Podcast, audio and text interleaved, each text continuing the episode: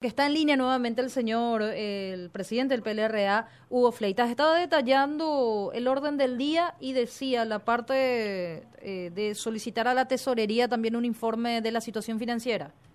Es así, ese sería el tercer punto a ser tratado en la sesión de, esta, de esta tarde. Cuando vos asumís, Hugo, como ya presidente del PLRA, ¿se hace un corte administrativo? ¿Ese es el, mecanismo para decir, bueno, yo asumo las responsabilidades a partir de ahora, no me carguen con lo hecho anteriormente?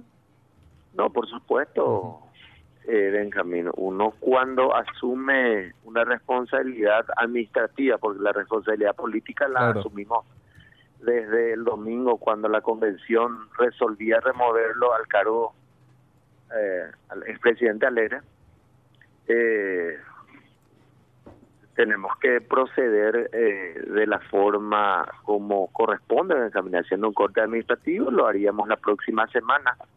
Estaríamos conversando con la administradora actual del, del, del partido, es la vicepresidenta segunda, la doctora Alba Talavera, y bueno, eh, empezar a trabajar en todos los aspectos. ¿verdad? Una institución política y por lo tanto la, la cuestión fundamental siempre va a ser la tarea eh, política, pero eh, es también una institución que maneja presupuestos que son públicos, son prácticamente del Estado, así que hay que tener la suficiente también el suficiente cuidado para el buen manejo y, y también ver cómo se ha manejado en estos últimos años. Claro. Eh, y que hubo muchos, muchos, muchísimos cuestionamientos al respecto, denuncias nunca aclaradas. Hubo, eh, bueno, ahora ya en, la presidencia, el nuevo oficialismo, digamos, eh, según mandan los estatutos, ¿verdad? está en, en, funciones, va a regularizar la, la actividad de un órgano tan importante como el directorio. Y en este marco se da la acción judicial que presenta eh, Efraín Alegre solicitando la declaración de nulidad de la convención, incluso ya invalida también la sesión de la fecha. Eh, ¿Ustedes ya fueron notificados de esto? ¿Cómo, se desarrolla ese, esta, esta acción, este pleito eh, a nivel judicial y cuánto tiempo, cuál, cuál es el procedimiento, de, de qué plazos estamos hablando para que se resuelva esta cuestión, se dirima esta cuestión? Tengo entendido que una solicitud de una medida cautelar eh, tratando de invalidar lo que el pueblo liberal ha fallado, ha emitido como o ha tomado como decisión el domingo último, porque la convención finalmente siempre fue eh, eh, esa la facultad de, que tiene Benjamín, representa la voz del pueblo liberal, los, los representantes genuinos del pueblo liberal. Solo, son los convencionales y por el escrito al que tuvimos ya acceso, la presentación, creemos y estamos seguros que no puede entender de otra forma la justicia electoral, ¿verdad? Tenemos entendido que la, la presentación se hizo en el Tribunal Superior mismo, no en la instancia inferior. eh, vamos a preparar también el escrito este, alegando los motivos por los cuales no se puede invalidar una una este, asamblea como la que se hizo, el levantamiento que, que, el, hecho de haber levantado la, la convención sin que existan los mínimos argumentos, eh, había el quórum eh, requerido en el momento en que él se retiró y en el punto en el que se iba a tratar su remoción, ni siquiera él tuvo la intención de defenderse de las acusaciones que, que, hicieron algunos convencionales. Eh, y escrito también eh, cuando hizo, lectura el, el gobernador electo Ricardo Estigarría del por qué este, la convención o, o un número importante convencionales mayoritario estaba solicitando su salida de la presidencia. Así es que no no no no creemos que pueda una discusión está en el campo eminentemente político, Benjamín, a través de, lo jurídico, eh, intentar este, retomar el cargo, siendo que ha perdido la confianza del pueblo liberal. Eh, para nosotros es muy difícil que que el tribunal pueda fallar en otro sentido, más que respetando la voluntad, en este caso, de lo que es eh, el Partido Liberal. Incluso durante la convención estuvo presente un, representante de la justicia electoral, porque el propio Efraín, o tengo entendido que fueron ustedes... Sí, no, eres. Eh, sí, eh, Miguel había anunciado. Exactamente, habían manifestado de que iban a solicitar y así fue la presencia de una persona de la justicia electoral. Es decir, todo lo que se desarrolló en la convención ya lo tiene la justicia electoral y segunda, seguramente en base a ese informe se van a expedir. Ah, mi consulta también dentro de todo es, ¿será, es vinculante o no la respuesta que dé la justicia electoral, atendiendo que es una cuestión interna y siempre la justicia electoral ha dicho que toda situación interna se dirime a través del Tribunal Electoral Independiente, a través del directorio o la, o la Junta de Gobierno en caso de la ANR. Por supuesto, mm, cualquier asamblea eh, de, de una institución, sea partidaria o no, eh, lo que pueda determinar la justicia electoral siempre va a ser vinculante. Vamos a acatar lo que decida en este caso la instancia y creemos que, que corresponde.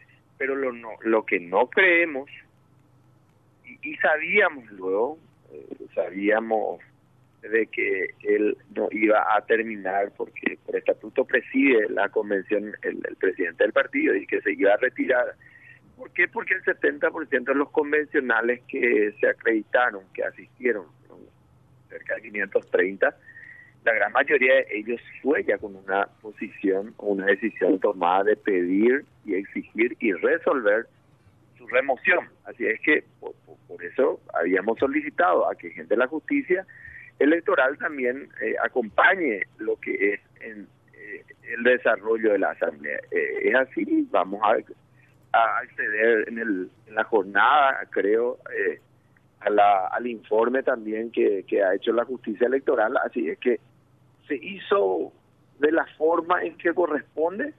Él se retiró sin que haya este, ninguna condición desbordante, que se haya dado ninguna condición de, violencia para que se pueda suspender la asamblea. Continuó como como también dice el estatuto, con, continuó presidiendo el, el vicepresidente de la Asamblea, el doctor Miguel Atosa Aguirre, con tres secretarios.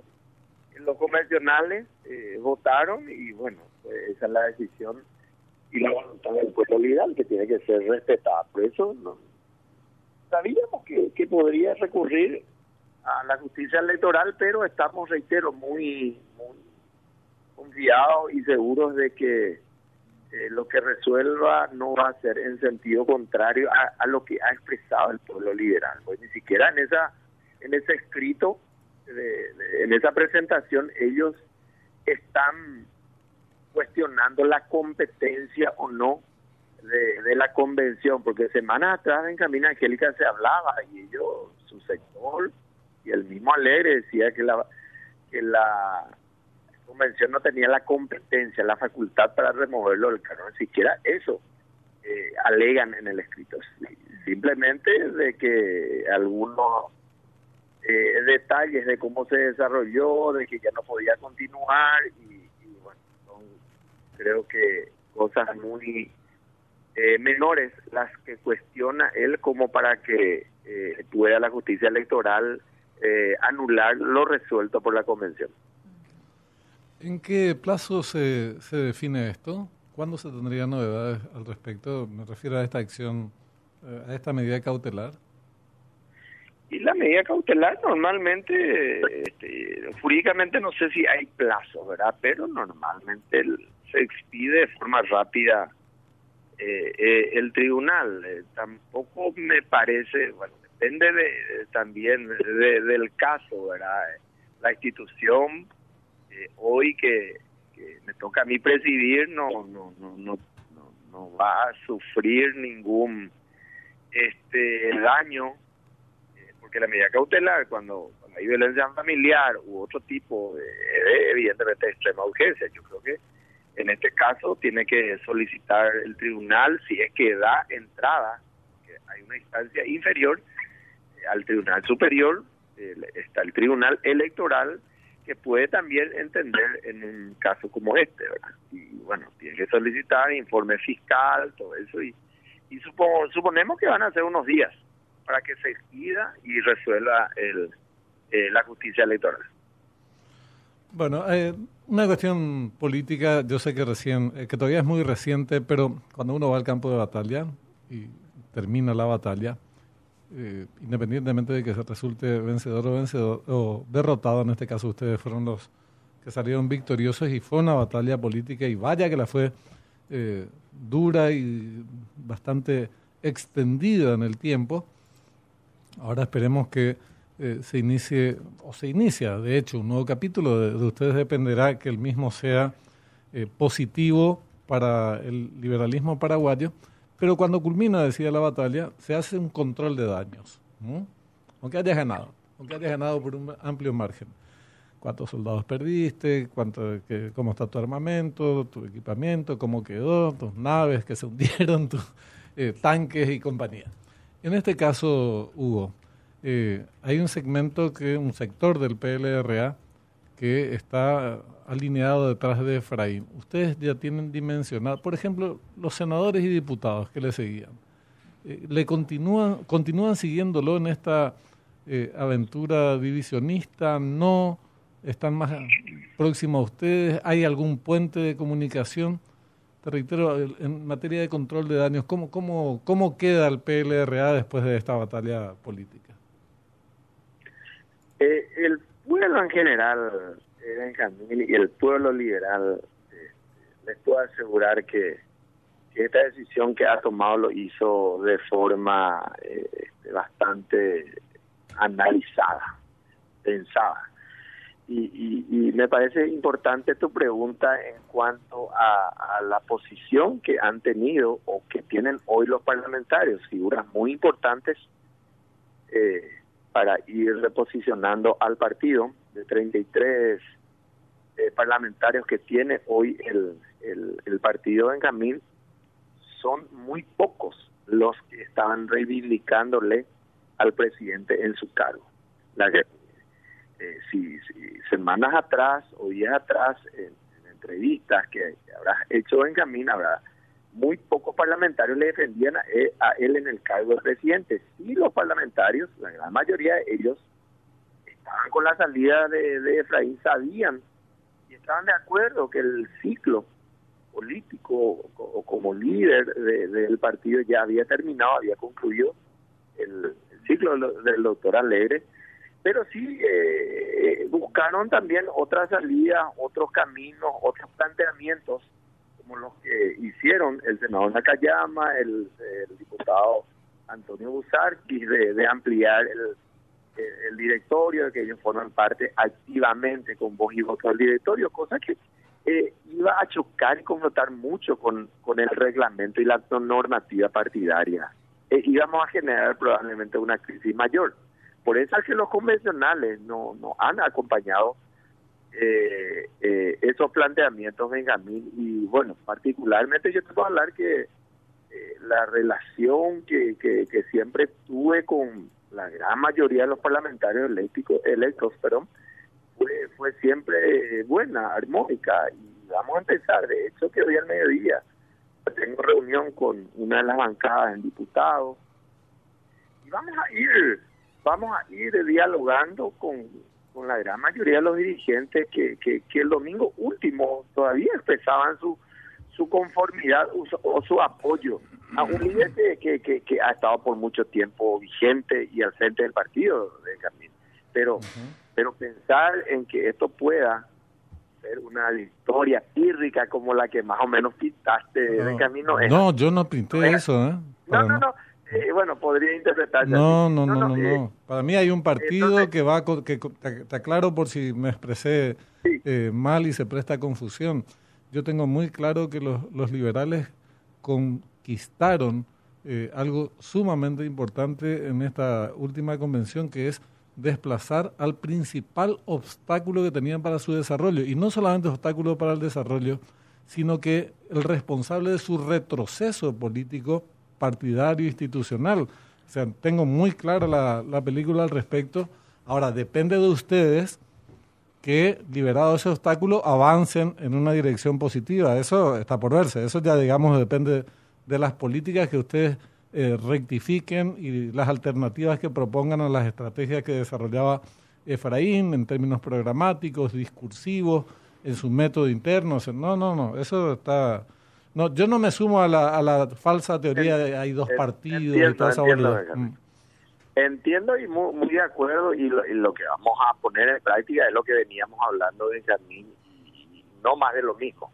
Vamos a empezar a dialogar con todos, vamos a buscar los puntos de equilibrio entre las diferentes facciones. El Partido Liberal tiene fácilmente 70, 80 movimientos internos, quizás no vigentes algunos de ellos, pero eh, con puntos de vista y, posiciones diferentes. Entonces el presidente tiene que buscar la forma de cohesionar todos esos pensamientos, todas esas posiciones, pero no el presidente estar con una posición intransigente y muy radical que ha llevado a profundizar las grietas, las heridas y la profunda división que hemos tenido como partido en los últimos años en el camino. Así es que creo que no, no, tampoco estoy diciendo que va a ser una tarea fácil, creo que estamos con la con la este, visión de, que eh, manteniendo siempre la línea de oposición, que es lo que el pueblo, indirectamente el pueblo paraguayo, nos ha encomendado el 30 de abril de que la línea partidaria tiene que seguir siendo de una oposición. porque una oposición? Pues tiene que controlar al gobierno,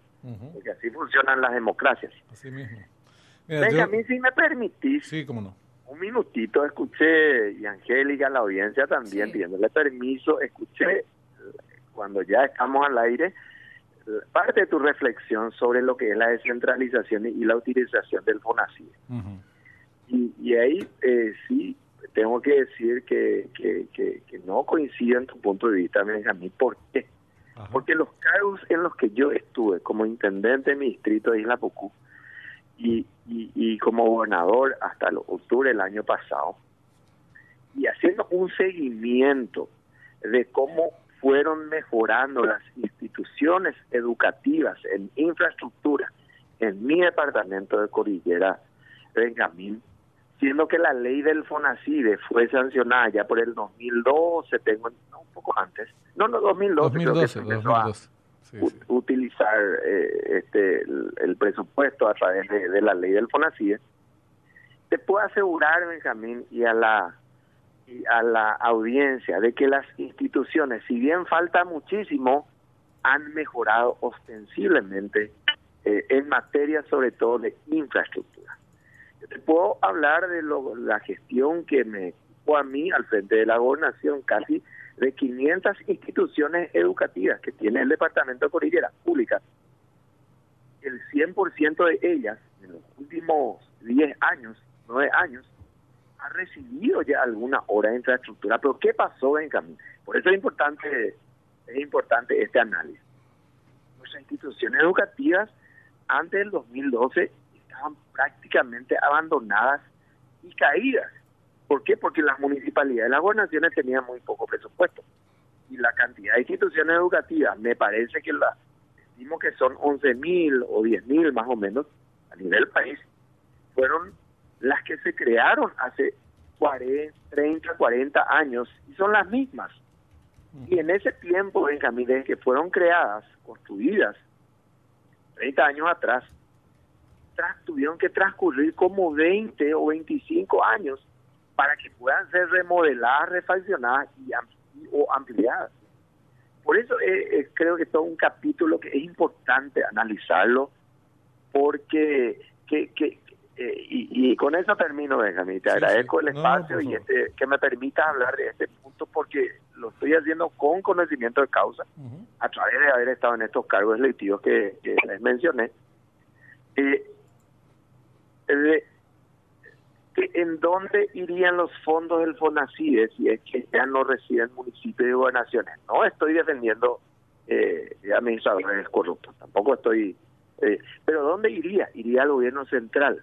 ¿Y qué ha hecho el Ministerio de Educación? Que es lo, la otra institución eh, estatal que también este, construye o a, eh, a, través de ese fondo, Benjamín. La relación, con eso termino, de eh, en cinco años que estuvo como gobernador de, de, inversión en infraestructura entre eh, gobernación de Cordillera y municipios, 20, con el Ministerio de Educación, ha sido prácticamente 10 a 1. De 10 instituciones eh, eh, reparadas o donde invertían estos gobiernos departamental y municipales, uno hacía el ministerio, siendo que eh, a través del Fondo de Excelencia tiene el mismo porcentaje más o menos de, presupuesto de Benjamín.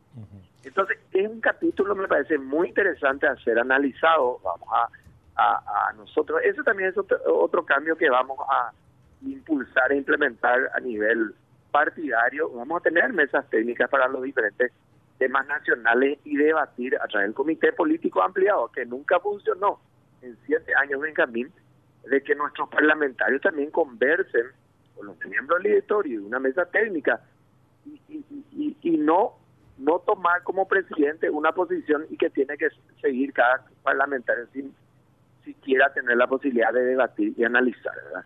Esos son los cambios que vamos a impulsar a nivel partidario y creo que vamos a poder eh, reencauzar eh, el partido en, en pocos años. Eh, una, dos, dos cuestiones sobre tema FONACIDE. Evidentemente, eh, habrán eh, existido y existen intendentes y gobernadores y funcionarios públicos en general que no son corruptos y que utilizan los recursos para los que están destinados estos según lo establecido en sus respectivos presupuestos y cosas por el estilo. Pero la generalidad, la mayoría, cuando hablamos, no, no, no pretendemos poner al 100% de intendentes y gobernadores en la misma bolsa, incurrieron en hechos de corrupción o ineptitudes que provocaron la situación en la que estamos, en donde gran parte de esos bienes no llegaron al destino que tenían que haber llegado. Entonces, eso te replantea la discusión sobre Fonacide. ¿Cuál es el mecanismo alternativo? Yo no tengo claro. Lo que tengo claro es que este mecanismo fracasó. ¿Mm? Te interrumpo porque ahí está el cuide de la cuestión. ¿Qué otro ¿Y cómo estamos a nivel central? ¿Cómo estamos a nivel de, de, de instituciones centralizadas del Estado paraguayo? ¿Están están exentas de no, hecho de no, para nada, para nada. Lo que sí es más fácil, pero te voy a decir, es importante. Pero siempre lo denunciamos también en distintos, a, los distintos ministerios. Lo que te digo es que es más fácil controlar una institución, llámese como se llame, o tres o cinco, que 260 instituciones, que además se presta para el viejo truco de la Contraloría, y que no se enoje el Contralor actual, estamos hablando en general eh, de la Contraloría desde su institución eh, desde que fue instituida como figura, eh, viene la Contraloría, auditor, auditoría, hay irregularidades, se arregla, se tranza. Eh, y eso también, esa también es una práctica común. Entonces tenés 260... Ahí vamos a otro campo del análisis y la discusión que me parece muy importante hacerlo en, los próximos años. Como Uruguay, un país que está hoy a la vanguardia en desarrollo, en democracia, como Uruguay ha conseguido un desarrollo inició su proceso de descentralización hace apenas 15 años. Prácticamente no existían los municipios. ¿Por qué es importante la descentralización? Porque vos como ciudadano, Benjamín, vas a querer honrar tus compromisos tributarios. Si vas a ver una, una retribución. Claro. Eh, en el mundo, en el mundo y, en el mundo la experiencia en países desarrollados, la descentralización, o sea que los gobiernos locales que tienen que existir, que manejen su propio destino, es un modelo exitoso. Ahora, que fallen las instituciones de control, no controlar los municipios, no controlar las gobernaciones y no controlar el Estado central. en ese, en ese, eh, en ese punto no hay diferencia. Si hay corrupción en municipalidades, gobernaciones, en el Estado central inclusive mayor eh, esos índices o niveles de corrupción de Por eso es un capítulo aparte, me parece importante abordarlo, analizarlo. Nosotros como partido vamos a estar también teniendo eh, debates como este y análisis para tratar de, colaborar con ideas de nuestros parlamentarios. Me parece súper súper bien y en el marco justamente de este debate eh, referente a la a la descentralización, las gobernaciones, qué papel cumplen, es una discusión eh, más amplia. Pero el tema Fonacid en particular, porque son recursos regulares, ahora además me parece que se tiene que revisar, ¿verdad? Porque la ley tenía un tiempo de duración que está terminando. Eh, o sea, de, de hecho creo que se va a plantear el el debate y es muy importante. no, y con la renegociación del anexo, del anexo C del Tratado de Ipú van a sufrir modificaciones. Así mismo. Bueno, Hugo, te agradecemos mucho por el tiempo. Les deseamos éxitos. Gracias. Igualmente. Saludos.